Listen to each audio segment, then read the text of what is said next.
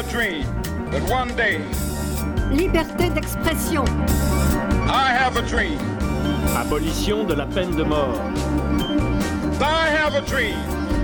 Justice internationale. I have a dream today. Respect des droits humains. La chronique d'Amnesty International, émission mensuelle sur Radio HDR. Ce mois-ci, nous avons des bateaux plein la tête. Et pour cause. À Rouen, des bateaux qui portent haut les couleurs de leur pays d'origine vont se faire admirer sur les quais et nous ne bouderons pas notre plaisir. Mais ceux qui ont une vocation pacifique ne nous feront pas oublier qu'ils côtoieront d'énormes bateaux de guerre amarrés aussi à Rouen. Nous n'oublierons pas non plus le grand absent de cette fête, entre guillemets, celui dont Amnesty International, avec d'autres associations, est le plus fier, j'ai nommé l'Aquarius, le sauveur de vie en Méditerranée. Et puis, les mers et les océans sont des voies de passage de nombreux bateaux conçus pour faire la guerre ou pour transporter du matériel destiné à tuer. La France vend des armes à des pays qui les utilisent contre des civils, contrevenant à ses engagements. Et nous, avec des militants, des députés, des associations, agissons avec une relative efficacité pour empêcher le chargement des armes sur des bateaux à destination de l'Arabie saoudite.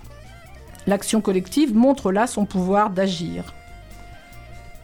L'État français voudrait aussi pouvoir livrer en toute tranquillité des bateaux aux gardes-côtes libyens pour repousser les migrants en Méditerranée. Avec cette autre association, Amnesty a porté plainte contre l'État français pour livraison d'armes susceptibles d'attaquer des civils.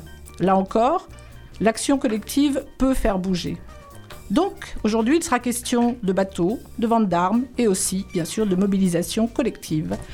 Avec autour de la table, Marie-Catherine, bonjour. Bonjour. Evelyne. Bonjour. et Xavier qui va prendre la parole le premier pour un billet d'humeur, justement, au sujet de l'Armada. Tout à fait, oui, oui. Bonjour, donc. Euh, et voilà, bah, j'aimerais vous parler de l'Armada. Euh, plus exactement de l'absence de l'Aquarius à l'Armada. Voilà, pour mémoire, l'Aquarius est ce bateau qui a été euh, affrété par l'association SOS Méditerranée en février 2016 et qui a donc sillonné la Méditerranée pendant 34 mois pour effectuer des missions de sauvetage en mer. Il a ainsi sauvé près de 30 000 migrants.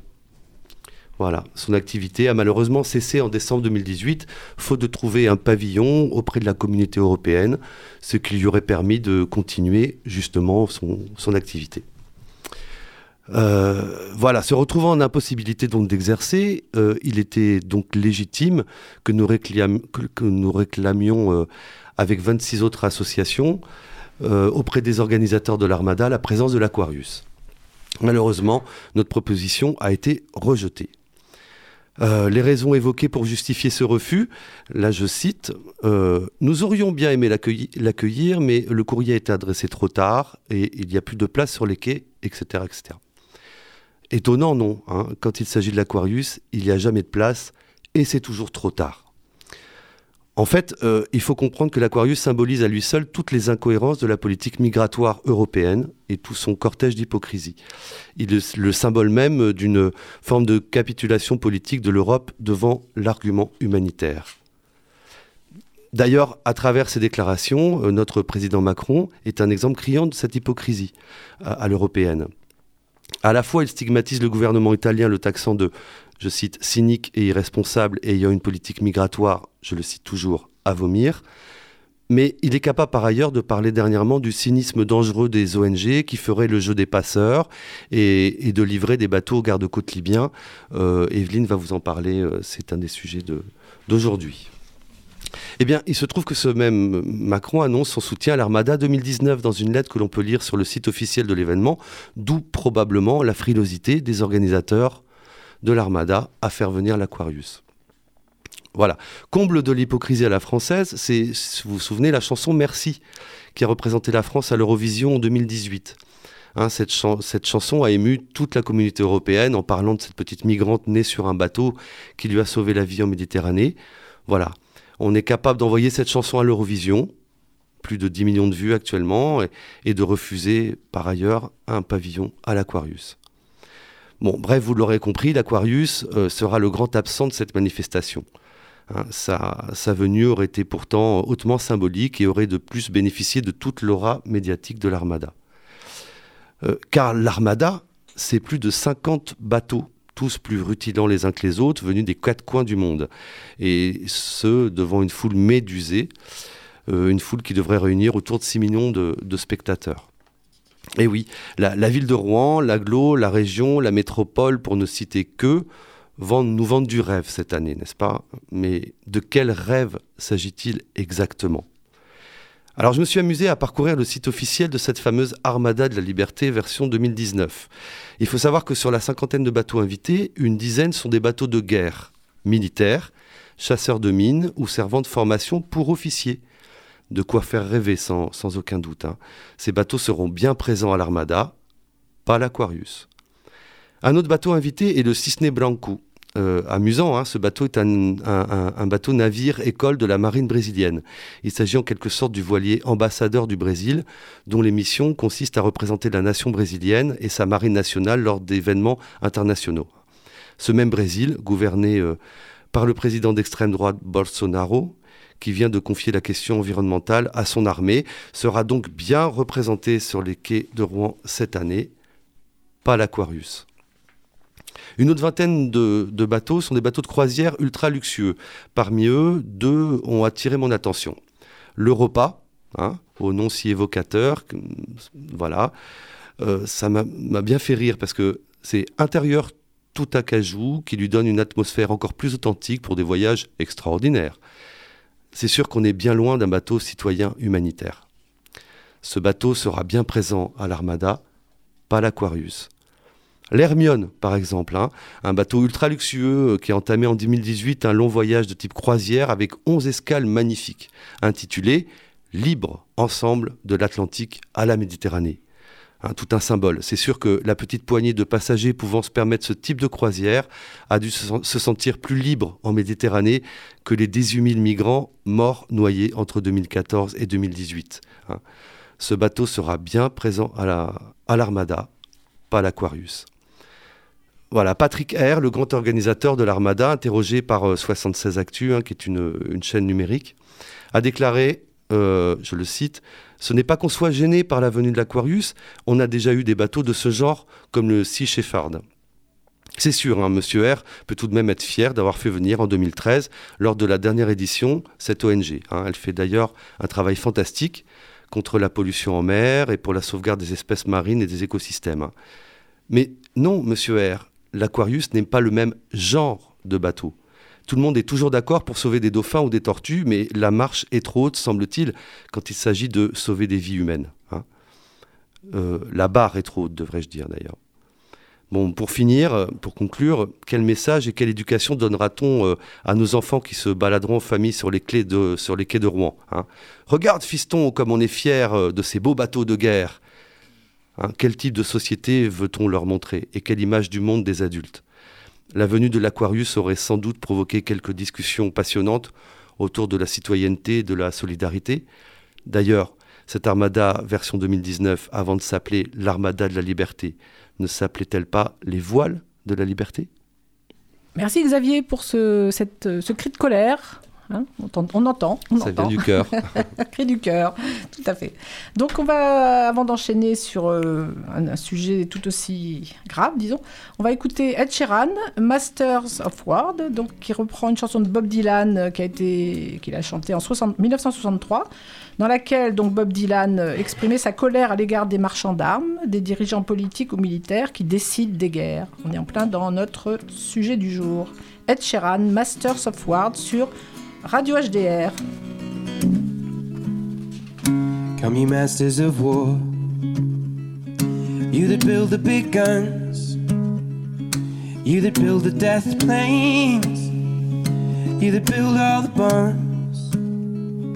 You that hide behind walls. You that hide behind desks. I just want you to know I can see through your mask. You that never done nothing but build to destroy. You play with my world like it's your little toy. put a gun in my hands, and you hide from my eyes. And you turn and run farther as the fast bullets fly. Like Judas of old, you lie and deceive. A war can be won. You want me to believe, but I see through your eyes, and I see through your brain. Like I see through the water that runs down my drain. You fasten all the triggers for the others to fire. Then you sit back and watch as the death count gets higher. You hide in your mansion while the young people's blood flows out of their bodies and is buried in the mud. And you've thrown the worst fear that can never be heard. Fear to bring children into the world for threatening my baby, and unborn and unnamed. Well, you ain't worth the blood that runs in your veins.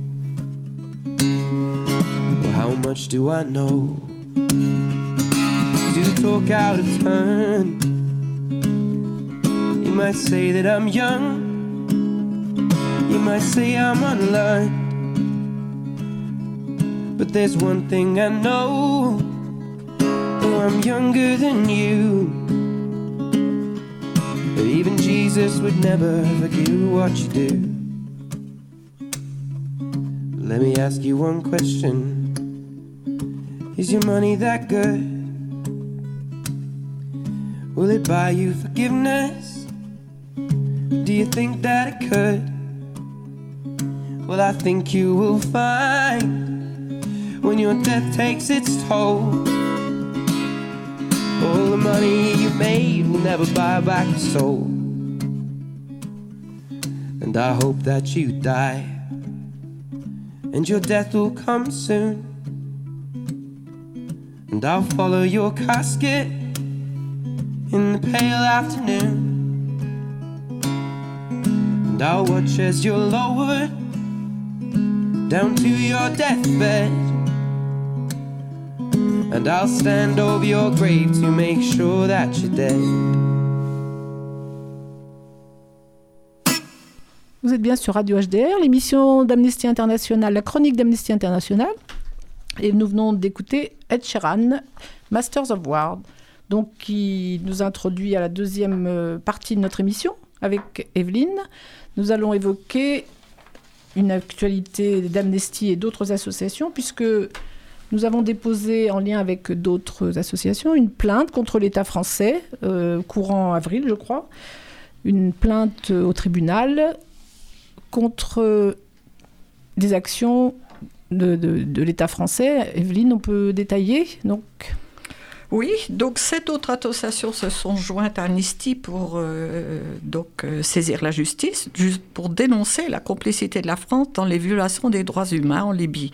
Car euh, la livraison de ces, de ces bateaux devrait servir, enfin ces bateaux devraient servir à, euh, au départ, euh, comment dire, comment dire, C'est-à-dire qu'en fait, la France- lutter contre Voilà. l'immigration clandestine. la, la France, excuse-moi, la France de- a entrepris de, de faire cadeau pratiquement à la Oui, Libye oui, oui, de six bateaux pour les gardes-côtes libyens. Tout à fait. Voilà.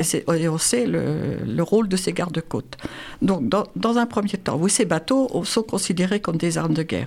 Dans un premier temps, cette demande a été euh, examinée par le tribunal administratif de Paris le 10 mai et Mhm. a été rejetée. A été rejetée et le, représentant de la, du ministère des Armées a requalifié l'objectif de la livraison, qui était, donc je le rappelle au départ, de lutter contre l'immigration clandestine, et requalifié à- en ce sens en disant que ce serait pour aider à la stabilisation de la Libye face au terrorisme et au trafic.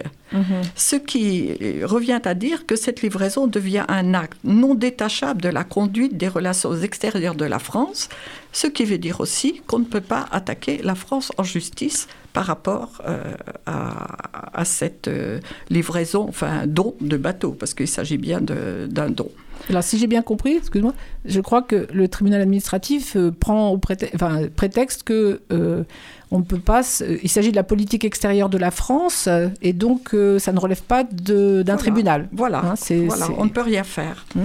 Euh, Donc notre recours, le recours qu'on a fait avec d'autres associations, il a été complètement rejeté. Ben, tout à fait. Il faut quand même rappeler que euh, cette livraison de bateaux, qui euh, sont considérés quand même comme des, des armes de guerre, euh, contrevenaient à beaucoup de choses, Oui. à, sa- à la fois euh, donc euh, à la fois à- au traité euh, du, sur le commerce des armes, Mhm. euh, à, à un embargo qui avait été décidé euh, par l'Union européenne vers la Libye il y a déjà un certain nombre d'années, Mhm. et euh, à un embargo sur les armes de l'ONU. Donc euh, ça, fait, ça fait quand même beaucoup. hein. Euh, donc, et pourquoi on, on- disait ça? Parce qu'on considérait, on considérait ainsi que la France se rendait euh, complice en fait des violations des droits humains en Libye. On sait déjà ce que on sait déjà ce que, comment dire, comment sont traités les migrants en Libye, donc euh, ça faisait beaucoup. Donc on peut en parler justement de... de- Parce qu'en fait, ces, ces bateaux destinés aux gardes-côtes libyens, c'était pour les aider à intercepter les bateaux sur la Méditerranée avec des migrants à l'intérieur Tout à et pour les ramener en Libye. Parce que ce Tout que cherche fait. la France et l'Europe en général, c'est C'est à éviter que les migrants arrivent chez nous. tout à fait. Donc, euh, plus les- la Libye pourra faire ce travail euh, de reprendre les migrants, euh, mieux c'est pour l'Europe. Mieux Enfin, c'est pour au- l'Europe. Au Enfin, sens euh, de, de la politique anti-migration de, l'Union européenne et de la France. Et donc, euh, qu'est-ce qui se passe quand ils, ils sont, ces migrants sont renvoyés en Libye, justement par des gardes-côtes euh, libyens? Une petite parenthèse par rapport Oui. à ça, ça, vient euh, en complément de tout ce qu'on peut convenir avec des autres États pour empêcher les, euh, les migrants d'entrer en Europe. Mhm, Alors, il y a la- l'accord avec la Turquie, Mhm. il y a d'accord avec beaucoup d'autres pays pour les stopper. Ça, c'était une petite parenthèse. Bien sûr. Les, ben, les, les migrants en Libye, c'est vraiment l'enfer pour eux, que ce soit sur terre ou sur mer d'ailleurs. hein. Euh, Aujourd'hui, il y en a, euh, je ne sais combien, il y a Plusieurs dizaines de milliers, je oui, crois. 6500 euh, derrière. ah oui, der- 6500 qui sont arbitrairement oui, détenus derrière- dans des d'après nos derniers chiffres, Mhm, voilà, mhm. dans, dans une quinzaine de centres Mhm. euh, sous l'autorité du ministère de l'Intérieur. Il y en a à- à environ 3000 qui sont dans la région de Tripoli, Mhm. où euh, on sait que des combats euh, ont lieu depuis le dé- début d'avril. Mhm. Alors je voudrais quand même vous dire aussi quel- comment sont traités les migrants en Libye. Mhm. Ils sont euh, maltraités, c'est le moins qu'on puisse dire, torturés, agressés sexuellement quand il s'agit des femmes, euh, manque d'eau, manque de nourriture, des, des conditions d'hygiène et absence de soins, euh, éventuellement tués, laissés pour morts tellement ils, peuvent être battus à mort. Il y a eu, euh, il y a quelques mois, on, a eu la preuve de, de comment dire, de vente, de, de- D'esclaves, mise en Voilà, esclavage. d'esclavage. Mhm, mhm.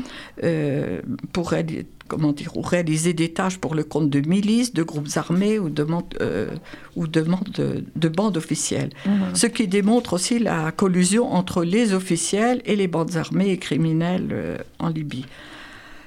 Un nombre inconnu, et certainement des milliers, sont détenus aujourd'hui dans ces conditions-là en Libye. Voilà, donc euh, les renvoyer, enfin nos bateaux qui ne sont pas des bateaux militaires, enfin soi-disant pas militaires, ils sont pas armés. Les, six bateaux armés, qui bon. seraient livrés euh, gratuitement à la Libye, Oui. d'après l'argumentaire euh, du gouvernement, ne seraient pas des bateaux militaires. Oui, tout à fait. Mais le, le fait qu'ils ne soient pas armés ne, ne, comment dire, ne constitue pas le fait que. Mais- ils sont pas pour autant, ils sont pour autant considérés comme des bateaux militaires, Oui. Même si Parce qu'ils vont aider à des actions militaires, en oui, fait. tout à fait. Mm.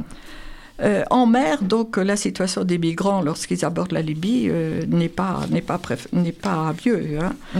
Euh, en 2017, SOS Méditerranée et Médecins sans frontières ont sauvé quand même plus de 1000 personnes auprès des, des côtes libyennes.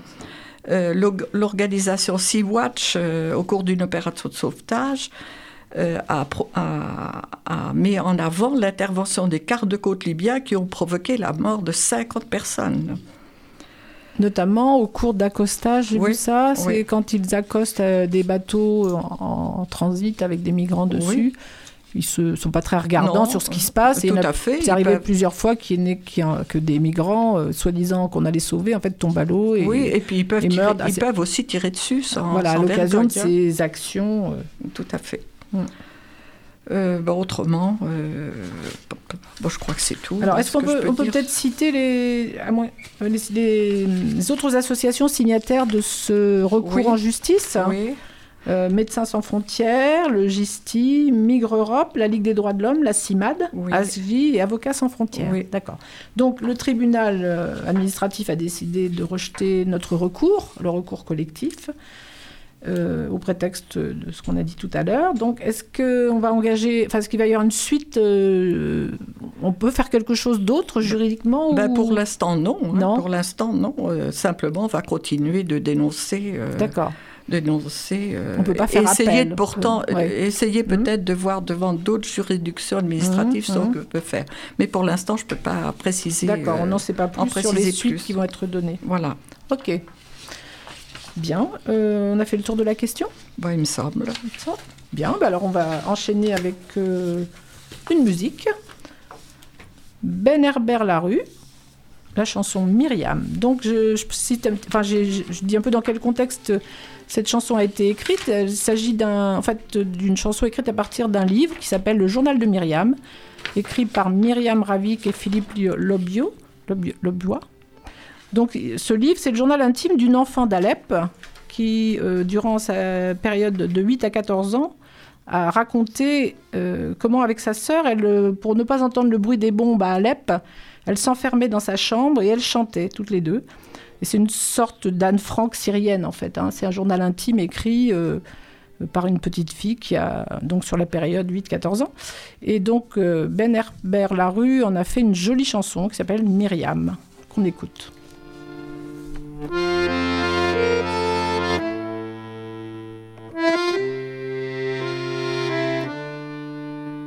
traverser les murs, à survivre de fuite, à dompter les fêlures, apprendre à grandir vite, dans l'enfance qui s'écroule au début de l'histoire, dans la chaleur des foules qui se migrent d'espoir, à combattre vraiment, à courir pour son bien, plus pour faire semblant, comme quand on jouait aux Indiens, à éviter les balles, à cache-cache dans la cendre à prier aux étoiles, à chercher à comprendre. Tu chantes, tu chantes, pour couvrir le bruit. Tu chantes, tu chantes, dans la vie.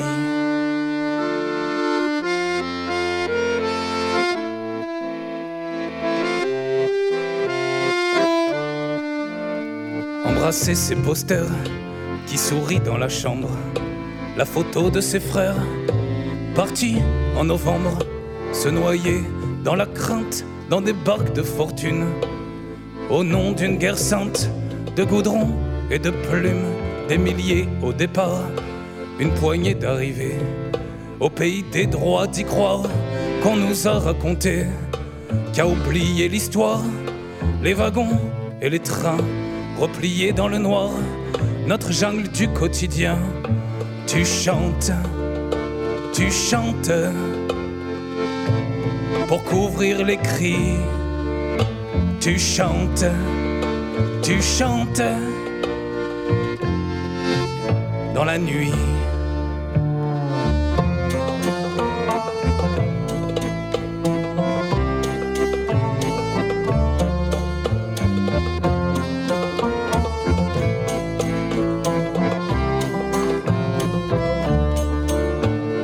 Toi, petite sœur, ils ne te peuvent rien. Tu es bien au-dessus de leur folie. Tu es bien au-dessus de leur rage, au sourire d'adulte guerre. Tu es l'enfance qu'on leur a volée. Tu es le regard émerveillé. Tu es l'espoir sous les bombes, celle qui pleure et puis oublie. Celle qui voit la beauté partout, dans leur monde et dans les flaques. Tu es l'imagination, tu es les histoires qu'on ne leur raconte plus. Tu es les chansons qu'on leur a jamais chantées. Tu es cette fleur unique dans le champ de mine. Tu es son odeur, tu es ses pétales, tu es cette chance. Tu es le fou rire dans le chaos. Tu es les secondes d'oubli. Tu es la flamme. Tu es la flamme. Et tu chantes. Tu chantes. Tu chantes. Et c'est ton abri. Tu chantais. Tu chantes dans mes nuits et tu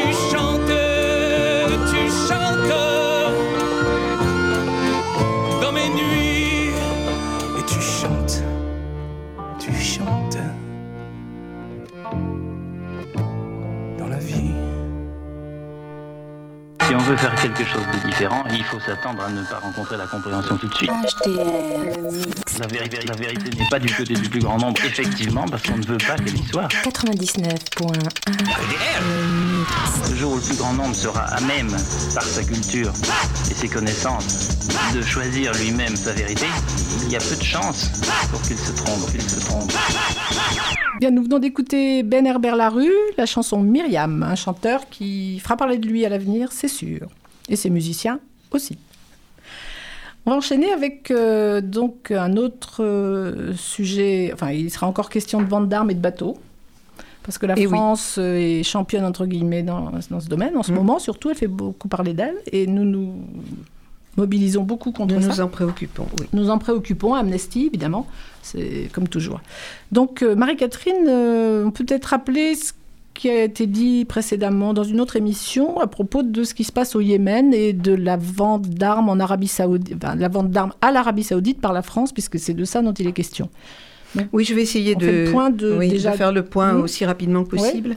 Bon, le Yémen, c'est un tout petit pays qui est au sud de, de la péninsule arabique, donc au sud de l'Arabie saoudite. Mhm. Et euh, c'est un pays dans lequel il y a une division très forte entre le nord et le sud. Et euh, en 2014, les Houthis, au nord du Yémen, euh, se sont rebellés contre le président Hadi. Et euh, l'Arabie saoudite euh, a réalisé une coalition qui a entamé une guerre contre les Houthis en mars 2015. Les Coalition, avec euh, oui. les Mhm. Émirats arabes unis Mhm. hein, et le fort soutien des États-Unis et d'autres pays, comme on va être amené à en parler. Mhm. Et de l'autre côté, donc, euh, les alliés des Houthis sont...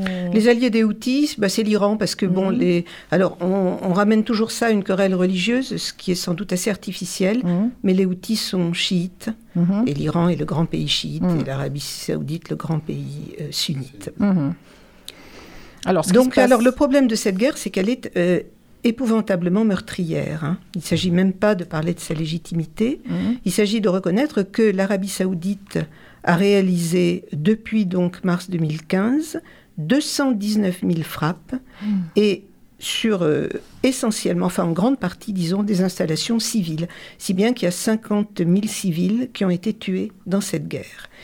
Donc dans cette zone rebelle, donc le nord du Yémen, la plupart des hôpitaux ont été détruits, Mhm.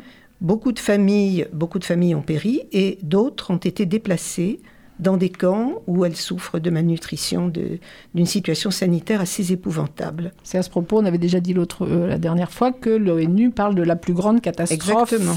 humanitaire mondiale. Et parle de crimes de guerre. Mm, hein. mm, mm. Donc, alors l'Arabie saoudite en a encore rajouté, si on peut dire, euh, à l'été 2018, en imposant un embargo, un blocus du port d'Odeida. Alors il faut savoir que le- le- la seule possibilité pour euh, les outils de, de s'approvisionner, en, disons, en, en denrées alimentaires et puis en médicaments aussi, Mhm. c'est la mer Rouge, enfin le, le petit Mhm. bout de côte sur la mer Rouge et le port d'Odeida précisément qu'il contrôle. Et donc le blocus sur le port d'Odeida a entraîné une véritable famine, plus aussi développement d'un certain nombre d'épidémies. On peut dire qu'on invite les auditeurs, comme nous, nous l'avons fait, à regarder les cartes. C'est très Oui, instructif. c'est- un peu Euh, difficile à la radio, de mais géographie voilà, et voir les cartes pour mieux comprendre ce que Marie-Catherine nous explique. comment est positionné le Yémen par rapport à l'Arabie Saoudite et ce dont on parle, les ports, etc. Donc, tous à vos cartes. Alors, euh, alors, le problème, le problème, c'est euh, euh, qu'est-ce qui, qui arme la coalition? Bon, mhm. les États-Unis en tête, de façon absolument officielle. Hein, les avions américains participent au bombardement, et également ben, un certain nombre de vendeurs d'armes. Dont la France. Alors la Grande-Bretagne en Europe en premier lieu, puis la France, mhm. puis bon l'Allemagne, l'Espagne, l'Italie. On, on, verra éventuellement le, le détail. Mais oui. Le ministère des Armes, enfin Florence Parly ou l'État français disent que ces armes sont livrées à l'Arabie saoudite et ne servent pas directement à cette guerre. Voilà, notre souci, c'est de se dire, bon, on vend euh, des armes à l'Arabie saoudite qui tue un nombre considérable de civils au Yémen, alors euh, nos armes participent-elles euh, à, ces, à, ces, crimes de guerre Et on dit qu'on n'a pas de preuves. Alors, Mais nous avons des preuves. Alors, ce qui se passe, c'est dans l'émission précédente, quand on a mhm. déjà abordé le sujet, mhm. on parlait de probabilité, de soupçons, mhm, etc. Parce que la défense du gouvernement français, c'est que ce sont des armes qui sont défensives, étant donné que l'Arabie saoudite se dit menacée par les Houthis, qui d'ailleurs réalisent un certain nombre d'incursions euh, sur le territoire d'Arabie Saoudite. C'est pas la peine de le nier. Mais euh, il y avait, disons, pas de certitude. Euh, les enquêtes sur le terrain étant évidemment extrêmement difficiles. Mhm. Or, il y a un élément nouveau depuis cette émission où on a déjà abordé mhm. le sujet. Et cet élément sous, nouveau, c'est une fuite, disons, provenant du, du rapport du renseignement militaire rapport qui avait été demandé au Conseil de défense. Le Conseil de défense c'est un conseil des ministres restreint avec les ministres concernés par la question, c'est-à-dire le ministre des la ministre des Armées, mhm. le ministre des Affaires étrangères, euh, le ministre de l'Intérieur aussi. Et alors, qui a réussi à avoir ce rapport qui, évidemment, secret défense, on peut imaginer. c'est un euh, rapport absolument confidentiel, secret, défense. Et comment ça s'est passé Comment est-ce qu'on a eu ces informations? Bah, C'est une fuite, une fuite dont on ne connaît pas l'origine. Mhm. Il vaut peut-être mieux pour celui qui en est responsable, d'ailleurs. C'est une fuite qui a, qui a été euh, accordée, enfin, de, dont tu l'as, oui, oui, qui ont été transmises mmh. à un média euh, d'investigation qui s'appelle Disclose, dont on n'avait guère entendu parler avant, même pas du mmh. tout, euh, soyons mmh. honnêtes, et qui, donc, c'est un, un, média d'investigation, et c'est aussi un ensemble d'ONG à but non lucratif et absolument indépendant. Qui est composé de nombreux journalistes, on peut dire, des gens, d'avocats, de, de, de, gens qui ont effectivement euh, une, expertise, on peut dire, en matière d'enquête de. Des gens qui ont une expérience, et, en fait, euh, voilà. Et qui, qui ont réussi à mettre la main sur... Enfin, on leur a transmis ce document. Et donc, qu'est-ce qu'il y avait dans Alors, euh, oui, Disclose faisait une enquête sur le sujet et donc a obtenu cette fuite. Je suppose qu'ils mmh. ont fait, bien sûr, un certain nombre de, mmh. de, tentatives pour l'obtenir. Donc, c'est en octobre 2018. Alors, euh, ce rapport du renseignement militaire révèle donc, euh, de façon absolument claire, cette fois-ci absolument mhm. prouvée, que des armes françaises sont utilisées dans le conflit au Yémen. Alors je peux, je peux Quel genre d'armes on, Bon, alors euh, sur terre, alors le rapport est clair, mhm. sur terre, sur mer et dans l'air. Mhm. Hein. donc toutes sortes d'armes euh, je, cite, hein, parce que ce n'est pas une interprétation, hein, c'est mmh. vraiment euh, le, texte même du rapport. Le rapport précise que ces armes appuient les troupes loyalistes épaulées par les forces armées saoudiennes dans leur progression au territoire yéménite, indiquant même un nombre considérable de civils, plus de 400 000, qui pourraient être concernés par des frappes d'artillerie, mmh. donc auxquelles on participerait. Mmh. Donc là, il ne s'agit pas de défendre l'Arabie Saoudite, c'est au ah contraire de faire des incursions ah en territoire yéménite. C'est carrément offensif. Alors, certes, il y a les, les, fameux Charles Leclerc mmh. qui sont positionnés à la frontière de l'Arabie Saoudite et du Yémen, mais côté Arabie Saoudite, mmh, donc mmh. théoriquement en position défensive.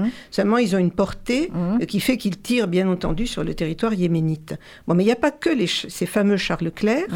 Bon, il y a également euh, des, une aide logistique, par exemple des hélicoptères qui transportent des troupes, des mhm. avions mhm. ravitailleurs.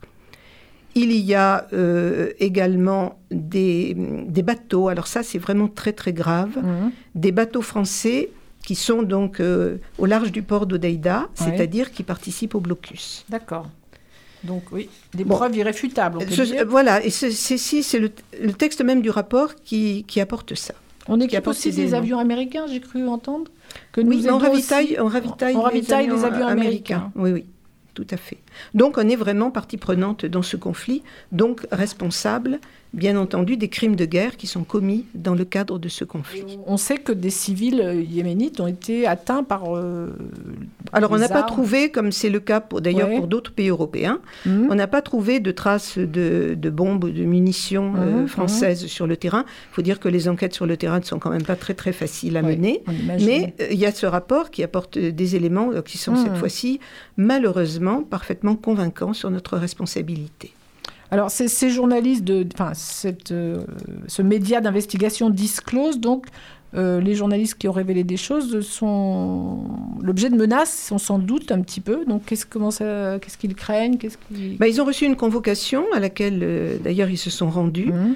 à la Direction générale de la sécurité intérieure, la mmh. DGSI, dans le cadre d'une enquête préliminaire pour, je cite là encore, entre guillemets, compromission du secret de la défense nationale plainte qui a été ouverte par le parquet de Paris. Par le, enfin, plainte qui a été portée par le ministère des, Armées, et ouverte par le parquet de Paris. Alors, ils risquent quelque chose, ces journalistes bah, euh C'est-à-dire, enfin, moi j'ai entendu dans, dans, dans, une émission de, radio que, en fait, bon, ils ne risquent pas grand-chose dans la mesure où il y a une loi euh, sur la presse extrêmement importante, essentielle, je dirais, pour la liberté de la presse, qui mhm. fait que les journalistes ne sont pas du tout obligés de révéler le secret, leur source. voilà. Ils peuvent garder le secret sur leurs mmh, sources. Mmh. Et d'ailleurs, ils ont comparu et ils ont bien entendu absolument refusé de révéler leurs sources, mmh. ce qui est la moindre des choses. Donc, on, ne sait pas trop exactement ce qu'ils risquent, mais je dirais que la démarche à leur égard, c'est plutôt une démarche d'intimidation. Donc, faire attention aussi, la presse est très libre en France, hein, il ne s'agit quand même pas de présenter les choses euh, sous une forme trop pessimiste, mais il faut faire attention quand même à, éviter euh, cette intimidation de journalistes qui finalement sont des formes de, des sortes de lanceurs d'alerte, on peut mmh, dire. Hein. Mmh. Alors, on peut peut-être évoquer, parce que c'est à la suite de ces révélations, enfin de cette euh, divulgation, disons, d'informations, donc euh, les associations, les ONG se sont mobilisées justement pour lutter contre les livraisons d'armes. On peut peut-être en parler parce que c'est important dans ce qui se passe en ce moment. C'est en pleine actualité. Euh. Oui. Tout à fait, c'est une des raisons d'ailleurs aussi de revenir sur le sujet, c'est mhm. que depuis euh, l'émission qui avait déjà traité de la question, il y a eu indiscutablement une intensification de la mobilisation. Mhm au niveau national, c'était encore assez timide à l'époque, mhm. Au niveau européen, parce qu'il y a d'autres pays européens concernés, on pourra mhm. citer, en citer quelques-uns, et au niveau international. Donc hein. il est question de, bateaux là encore et alors il y a eu donc la euh, région est concernée, le Havre, le port du Havre. Qu'est-ce qui s'est passé la semaine dernière C'est très récent. Hein oui, c'est tout, c'est tout à fait récent. Euh, c'est bah, ça date du mois de mai, hein, de, en l'occurrence le vendredi 10 mai. Alors il faut savoir que le les armes saoudiennes sont transportées par une entreprise qui s'appelle l'entreprise Bari, mhm. et donc qui envoie des cargos euh, récupérer des armes, de françaises et produites en France, par exemple. Donc il y avait le mhm. en France exactement, entre autres. Ben, ils font tout un circuit. Hein. Mhm. c'est vraiment euh, le ramassage. Donc il y a le cargo saoudien Bari Yanbu qui était passé par la Grande-Bretagne et qui avait mhm. récolté hein, sa provision mhm. d'armes euh, britanniques et qui est arrivé euh, en France pour euh, également récupérer des armes au Havre. Mhm. Donc c'était au Havre la semaine dernière, non? Le vendredi 10 mai. Alors est-ce qu'il a pu prendre sa livraison Non, il n'a pas pu. Il n'a pas pu accoster. Il n'a pas pu accoster à la suite d'une mobilisation très intensive des ONG, mhm. de quelques élus, plus une forte pression médiatique. Mhm. Donc il a renoncé et il est reparti vers l'Espagne, à Santander, où malheureusement, malgré une mobilisation mhm. également assez intensive, il a pu récupérer des armes. Mais il est aussi passé, je crois, dans le port de Gênes, en il est parti pour le port de Gênes. Et là aussi, il y a une mobilisation des militants et il n'a pas pu prendre sa cargaison d'armes. Donc deux enfin, victoire, entre guillemets, bon, momentanée. Hein, ça va, évidemment, euh, ils n'ont pas dit leur dernier mot, les marchands d'armes, mais. Oui, mais c'est extrêmement important. Et je voudrais citer quand même le rôle mm. des dockers oui. Euh, à Gênes, et puis ensuite on va mm. voir là à Marseille. Les mm. dockers ont empêché le chargement d'armes italiennes. Il n'y a pas eu suffisamment de publicité parce qu'on était en plein dans les résultats de, mmh, bon, des, mmh, mmh. élections européennes, etc. Le cargo est donc reparti à Alexandrie sans armes françaises et sans armes italiennes, voilà. ce qui est déjà un, succès. Et à Marseille, euh, alors ça c'est un autre, un autre navire, actuel, Un, le, le Barry Tabuc, donc. Euh, qui est arrivé à Marseille avec des armes. Alors là, il était parti du Canada. Avec, euh, le Canada participe énormément à- aux ventes d'armes en Arabie Saoudite. Et, euh, et donc, euh, le, le- le bateau euh, est allé à Marseille. Ouais, hein, ouais. Et il y a eu une manifestation des ONG sur les quais de Marseille. On peut voir ça sur Internet, d'ailleurs, des Mhm, photos. mhm, hein. mhm. C'est, c'est- bon, ça fait plaisir de voir ça. Enfin, Ouais. ça, ça donne du Bien courage. sûr, bien sûr. Et là, les dockers de Marseille ont dit qu'ils refusaient de charger les armes françaises vendues à l'Arabie saoudite. Et je cite, là encore, Fidèles à leur histoire et valeurs de paix, ils ne chargeront aucune arme, aucune munition pour quelque guerre que ce soit. Mhm. Hein. Les dockers sont des gens très combatifs. On m'a raconté des anecdotes, j'ai des amis Ah bon dockers. oh là là, ils sont capables de faire des choses terribles. hein.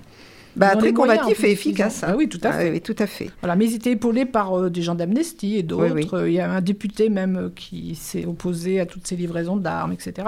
Il y a vraiment une mobilisation importante. Mais... Il y a une mobilisation d'un nombre de députés. Au départ, c'était Mhm. assez timide, Mhm. mais un nombre de députés important, y compris de la République en marche d'ailleurs. hein. Mhm. Et, et donc, euh, voilà. Alors, l'Assemblée nationale a demandé à euh, ce que Florence Parly euh, vienne à une audition. Alors oui, ça c'est aussi donc, Et dans l'actualité. Le 7 mai. Alors, c'était euh, juste après les révélations de Disclose. Mhm. Donc, il fallait qu'elle s'explique sur la question. D'accord. Il va se passer quoi lundi prochain? Il y a aussi. euh, Alors, le ensuite- 1er juin, alors oui, ça c'est autre chose, mais Mhm. c'est extrêmement important. Mhm. Il va y avoir le rapport annuel sur les exportations d'armes présenté au Parlement. Mhm. Et là, l'une des critiques euh, d'Amnesty International, entre autres, c'est l'opacité sur le- ces exportations d'armes. Opacité, d'ailleurs, qui a été justement enfin, euh, manifeste dans le cas des ventes d'armes en Arabie saoudite. Les rapports sont flous, bon, euh, et euh, Toujours, c'est c'est malheureusement aussi un peu un, un problème français. Le, le Parlement n'a pas de contrôle Mhm. sur les ventes d'armes. Il y a des pays où le Parlement a un contrôle sur les ventes d'armes. Donc là aussi, c'est une demande hein, que, le Parlement ait son mot à dire.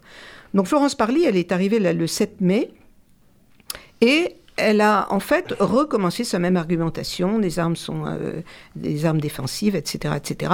Plus c'est important pour euh, la France euh, d'exporter des armes parce que la France doit avoir une position stratégique dans cette région du monde.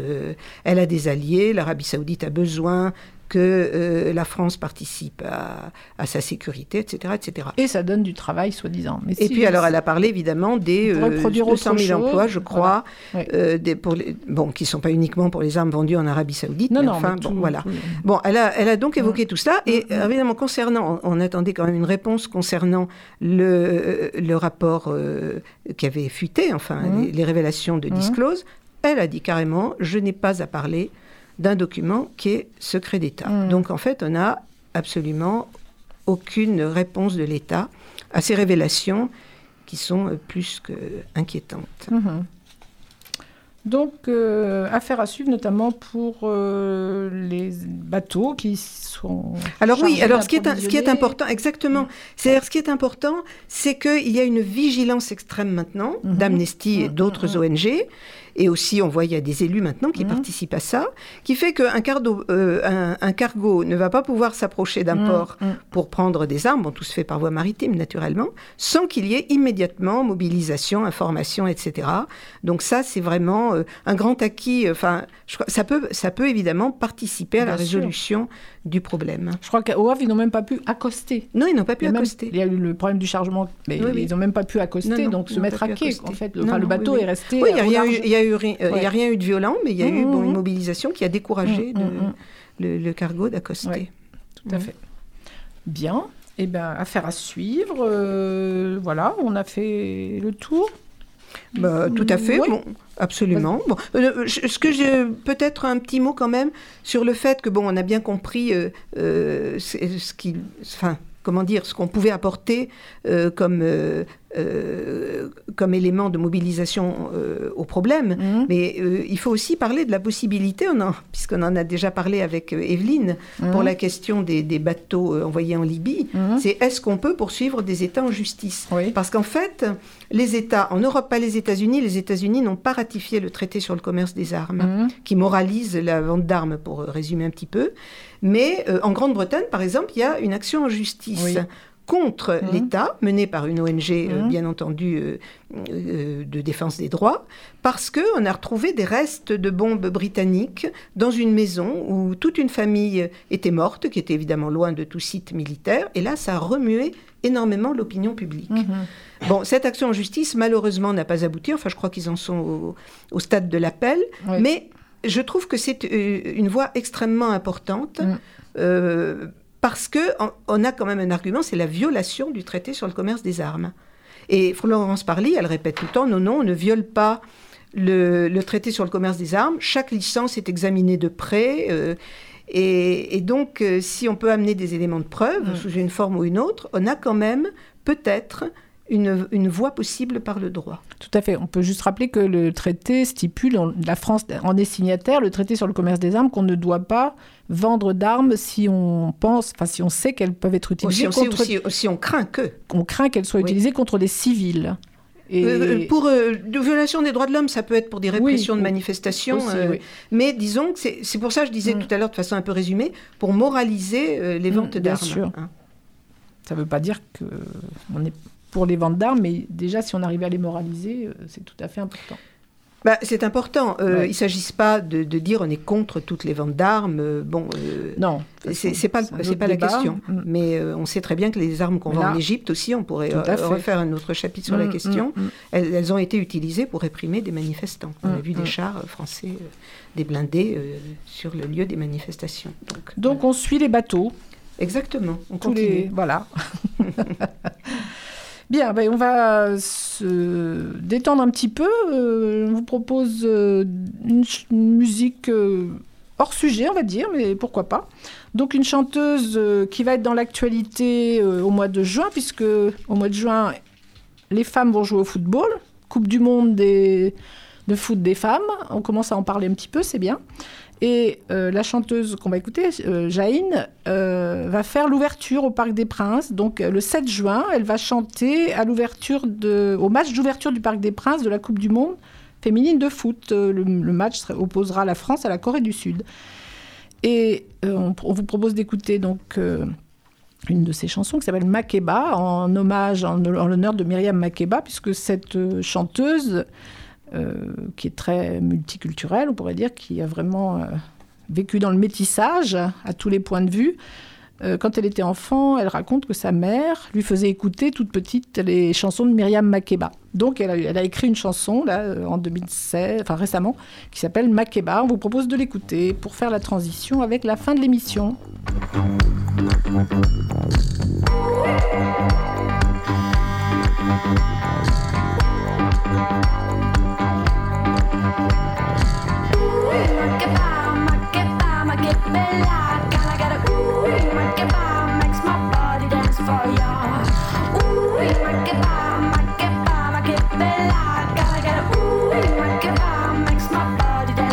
I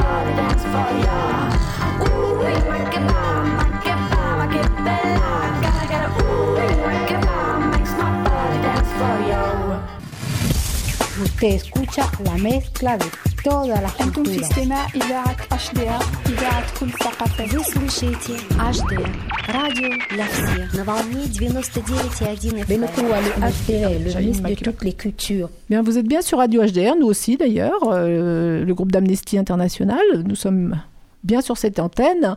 Et nous venons d'écouter euh, Jaïn, donc Makeba.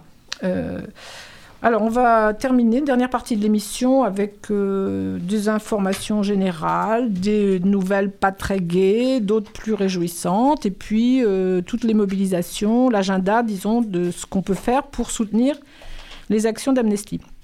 Dans les nouvelles pas très réjouissantes, on va dire, euh, aux Émirats Arabes Unis, s'il en était question tout à l'heure. Oui, parce qu'on l'a peut-être pas assez cité non plus. Euh, Voilà, ça, les- les... ventes d'armes à l'Arabie Saoudite, et Mm. j'ai peut-être oublié de rajouter les Émirats Arabes Unis euh, qui participent à la coalition. Et bon, qui sont euh, effectivement, euh, au niveau des droits humains, n'ont pas l'air d'être très très respectueux, puisque on nous apprenons récemment qu'une femme prisonnière euh, qui était accusée de soi-disant de terrorisme, mais de- sous des soupçons très vagues, qui était donc emprisonnée pour 10 ans, hein, Alia Abdelnor. Donc elle était en prison depuis quelque temps, elle a était malade, elle avait un cancer, et euh, on vient d'apprendre qu'elle est décédée de ce cancer en prison et qui plus est enchaînée. C'est-à-dire on l'a laissée mourir enchaînée le 4 mai dernier. C'est terrible. Donc euh, Amnesty s'était mobilisé, on avait demandé au prince héritier d'Abu Dhabi de la libérer pour des raisons humani- humanitaires. Bien sûr, il n'en a rien fait. Et cette femme vient de décéder. Donc, nouvelle très triste. Euh, dans un autre pays, la situation n'est guère réjouissante. On en reparlera sûrement dans une prochaine émission, mais euh, il y a un travail journalistique qui a été fait en Turquie et qui montre que la Turquie est la plus grande prison au monde pour les journalistes. C'est-à-dire qu'il y a énormément de journalistes qui sont enfermés dans des conditions épouvantables, évidemment. Donc euh, on aura l'occasion de reparler de ce qui se passe euh, là-bas. et il y a une mainmise complète de- du gouvernement turc sur les médias. Tout à fait. Et sans doute une autocensure aussi de certains journalistes. Et, va- des emprisonnements en nombre de nombreux journalistes, hommes et femmes. Et puis également euh, un pays qui fait parler de lui euh, de façon peu reluisante, le Myanmar, donc on en a parlé aussi, euh, où de nouveau des crimes de guerre sont commis euh, contre les Rohingyas, contre- dans l'état d'Arakan, dont on avait déjà parlé avec toi, Oui, notamment Marie-Catherine. Mm. Donc on pourra reparler de ces situations prochainement, mais on est en alerte. Par contre, donc dans les victoires, on peut dire les bonnes nouvelles, euh, on a parlé tout à l'heure du cargo saoudien euh, qui n'a pas pu cha- charger ses, ses armes au Havre et ni à Gênes, etc. Donc c'est une victoire, il faut la souligner, on peut la rappeler, hein, tout à fait Oui, oui. importante. C'est assez sans, c'est sans précédent, je crois. Voilà, c'est une victoire de la mobilisation, de l'action collective aussi. C'est tellement Citoyenne. important. Citoyenne, collective. hein, euh, quand des associations, euh, des élus, etc. se regroupent, ça montre vraiment qu'on peut faire bouger des choses. Donc euh, c'est à souligner, bien sûr. hein. Et puis une autre victoire, celle euh, pour Asi- Asia Bibi, la jeune femme pakistanaise dont on a déjà parlé, qui était menacée dans son pays parce qu'elle était chrétienne alors que c'est un pays très intégriste, etc. Et donc euh, elle a pu quitter l'Afghanistan, elle était menacée de... Enfin, il y avait la peine de mort. euh, elle avait été graciée, certes, mais elle était toujours euh, dans son pays et avec... euh, on pouvait craindre des représailles, etc. Et donc, elle a pu quitter l'Afghanistan pour le Canada. Donc, euh, on espère qu'elle va pouvoir euh, vivre sereinement maintenant euh, et oublier tout ça. Donc, elle a pu sortir du pays. C'est une grande victoire. Bien sûr, là aussi, il y a eu une mobilisation internationale euh, pour euh, l'aider à se sortir de ce, de ce pays. Voilà, donc on peut terminer, il nous reste quelques minutes pour vous rappeler donc les actions que vous pouvez faire. hein. Euh, notamment parler de la vente d'armes au Yémen. Il y a une pétition d'Amnesty que vous trouvez sur le site amnesty.fr. euh, pétition qui s'appelle Stop aux ventes d'armes irresponsables de la France. Il est important de la signer vraiment en masse. L'intérêt d'une pétition, c'est qu'elle soit signée par un nombre considérable de gens. Bien sûr, et surtout que cette Et pétition. c'est un moment stratégique. Elle, sera, elle est adressée directement à- au président Au- au Macron. président hein. Macron. Elle est valable, enfin elle sera en ligne, euh, on peut la signer jusqu'à la fin du mois de juin au moins. Enfin, bon. Certainement, le problème euh, en ce moment, justement, c'est, je dirais, c'est, c'est vraiment le moment euh, de la signer en masse. Tout à fait. Par rapport à la Libye dont on parlait avec toi, Evelyne, tout à l'heure, donc il y a aussi une pétition qui Mettez fin à l'enfer des migrants et des réfugiés en Libye, qui peut être signée jusqu'au 30 juin. Donc Mettez fin à l'enfer des migrants et réfugiés en Libye. Deuxième pétition que nous vous invitons bien sûr à signer. Une troisième pétition euh, qui concerne donc l'avocate iranienne dont on- nous avons parlé déjà plusieurs fois, euh, Nasrim Sotoudeh, qui est enfermée pour 35 ans. Enfin bon, on a déjà évoqué sa situation. C'est une avocate et pour, avoir exercé son métier d'avocate, elle est en prison pour une durée euh, indéterminée, on pourrait dire. Et donc, il y a une mobilisation très très forte de, de beaucoup d'associations, d'avocats, etc. Et jusqu'au 13 juin, qui est la date de son anniversaire, donc nous vous engageons à signer la pétition pour Nasrim Sotoudeh et nous irons déposer euh, toutes ces pétitions euh, donc euh, ce jour-là. Et l'objectif, c'est d'obtenir un million de signatures. On en approche, je crois, hein, on en est mais il en faut encore pour arriver à l'objectif que nous nous sommes fixés de 1 million de signatures pour la sortir de, de prison. Voilà. donc, ce sont les possibilités d'agir. Je voulais aussi signaler euh, le 20 juin. Donc, vous pourrez nous retrouver euh, dans les rues de Rouen, autour d'Ardoise, puisque le 20 juin, c'est la journée mondiale des réfugiés. Et à cette occasion, euh, les militants des groupes d'amnesty de la- l'agglomération, donc Rouen-Mont-Saint-Aignan, euh, nous, nous serons présents à plusieurs endroits de la ville avec des ardoises euh, donnant des faits concernant les réfugiés et nous serons là pour échanger, discuter, euh, écouter vos idées, vos arguments, etc. Donc le 20 juin, journée mondiale des réfugiés. Voilà, c'est donc euh, pour terminer, s'il nous reste quelques minutes, on peut se faire un petit plaisir en écoutant Alain Bachoun. Oui, notre euh, technicien romain toujours sympathique veut bien nous envoyer la musique de Alain Bachoun, Racine, non, Saline, pardon, pour se faire plaisir, voilà. Très jolie chanson où il est question d'un travailleur, euh, des salines, etc. pas et mon cœur brûle. Je voudrais traverser ce pays. Mes yeux sont pleins de guerre, ma bouche est sèche. Et je n'ai pas d'amis. Il dit, je viens de la mine dans la ville. Je cherche le pardon et l'oubli. J'ai ma Bible sur la poitrine, je marche vers les salines. Il dit personne ne m'a vu. Il dit que les prières nous sauvent. Et qu'il ne se met plus à genoux. Ceux qui m'ont mis au monde ne sont plus en vie.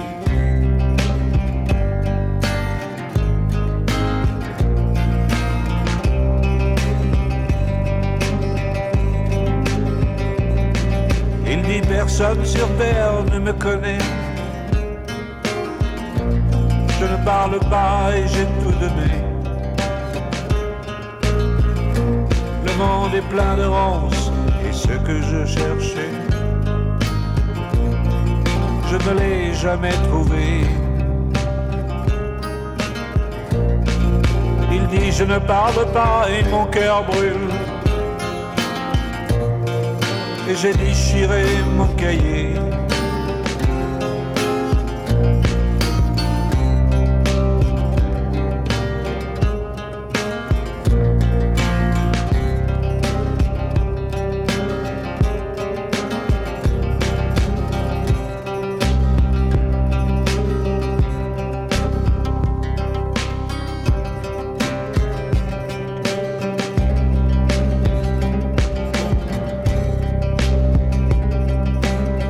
J'étais mort au milieu du béton.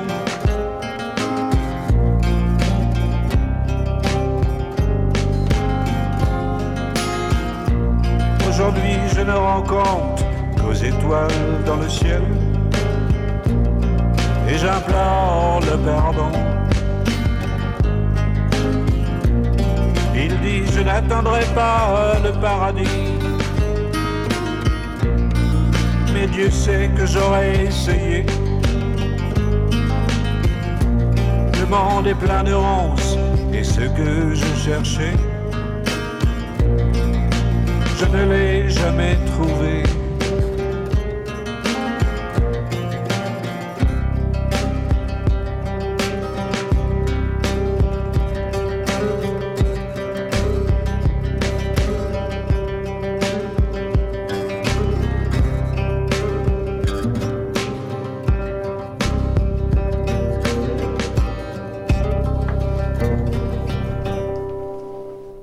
Bien, notre émission d'Amnesty sur Radio HDR se termine. Un grand merci à Romain et à tous les techniciens de la radio. Merci Xavier, merci Evelyne, merci Marie-Catherine. Et nous vous donnons rendez-vous le mois prochain et nous vous souhaitons un très joli mois de juin. Au revoir. Au revoir. Restons mobilisés. Toujours.